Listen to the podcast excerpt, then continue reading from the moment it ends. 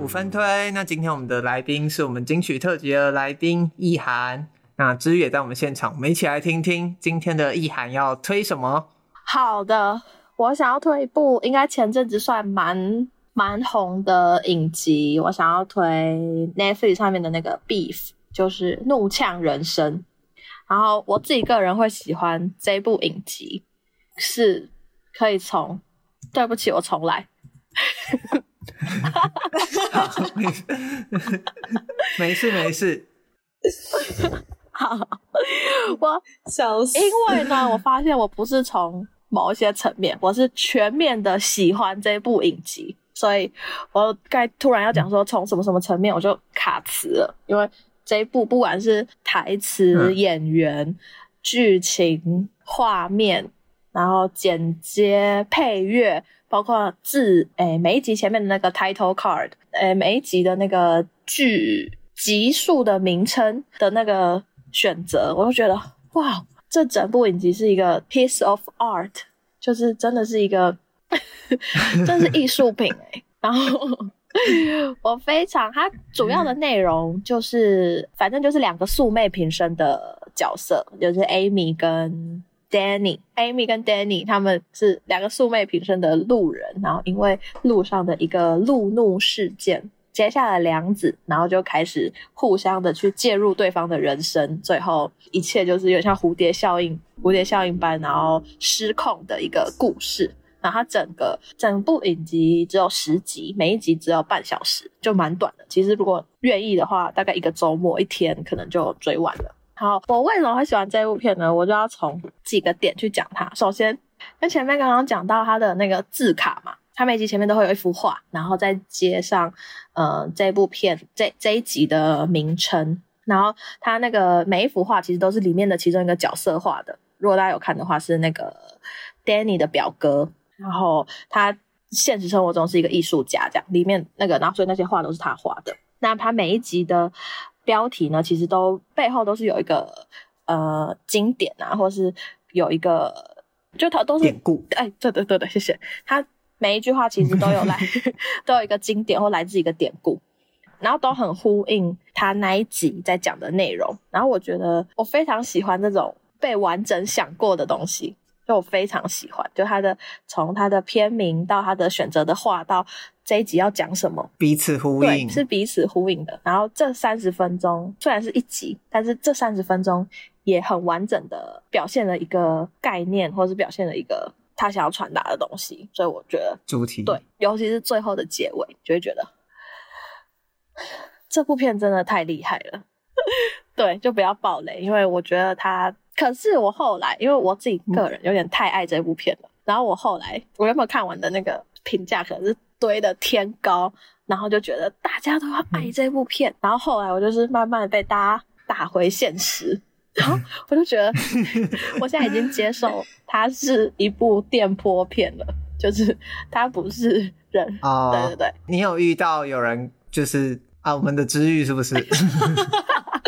哎、欸，我没有说我不喜欢啊，没有没有，对对对，我刚才应该说，他不是每一个人被打到的都会这么大力，我已经接受哦。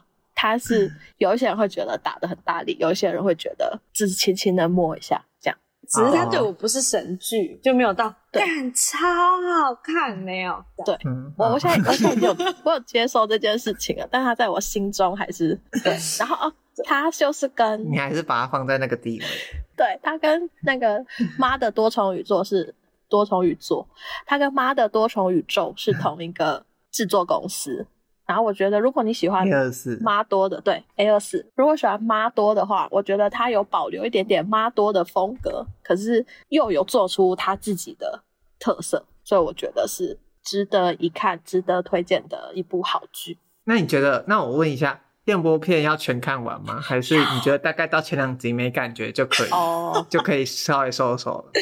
哦，oh, 但我觉得好，这里我可以帮他讲话，因为我自己很喜欢最后一集。嗯、我觉得最后一集还是看完看完比较好对。对，因为我觉得它后面有一些反转，会让你觉得哇，很完整。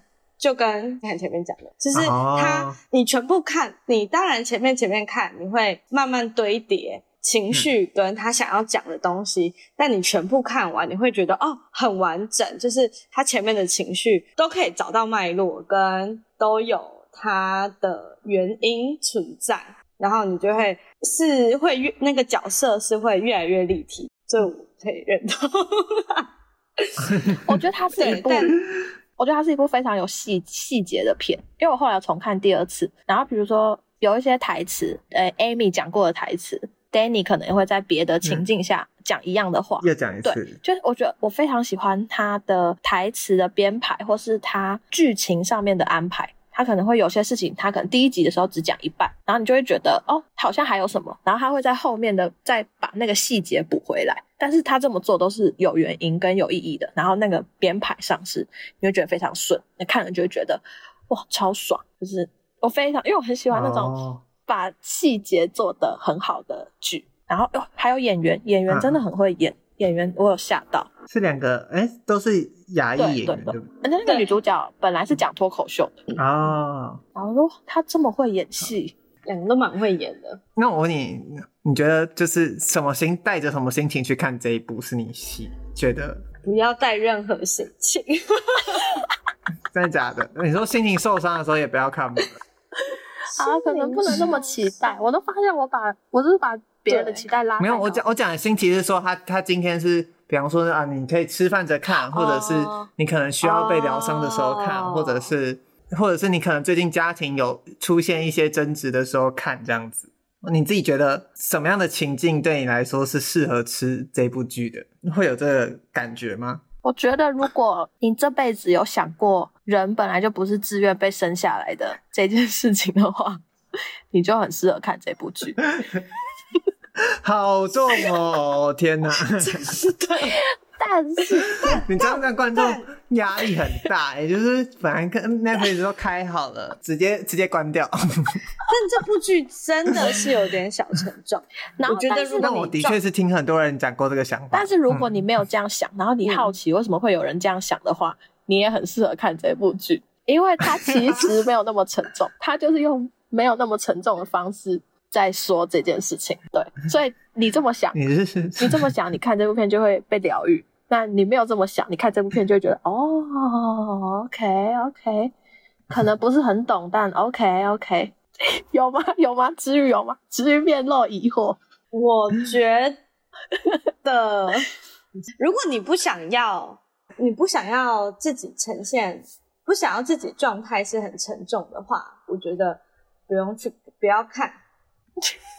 因为我觉得它还是沉重的，就是，但有些人想要沉重，有些人想要是那个状态的话，可以看，或者是你觉得你现在很 OK，你碰到这些你也不会被影响，那我觉得可以看。就是你不想要自己状态被影响沉重的话，就不要看。我自己觉得啦。哦，我觉得还是需要就是心情比较没那么 heavy 的时候再来看。对，或者是你就是想要沉重，那你也可以看。你想要借由这些东西被疗愈，或者是找到一些什么，我觉得可以看。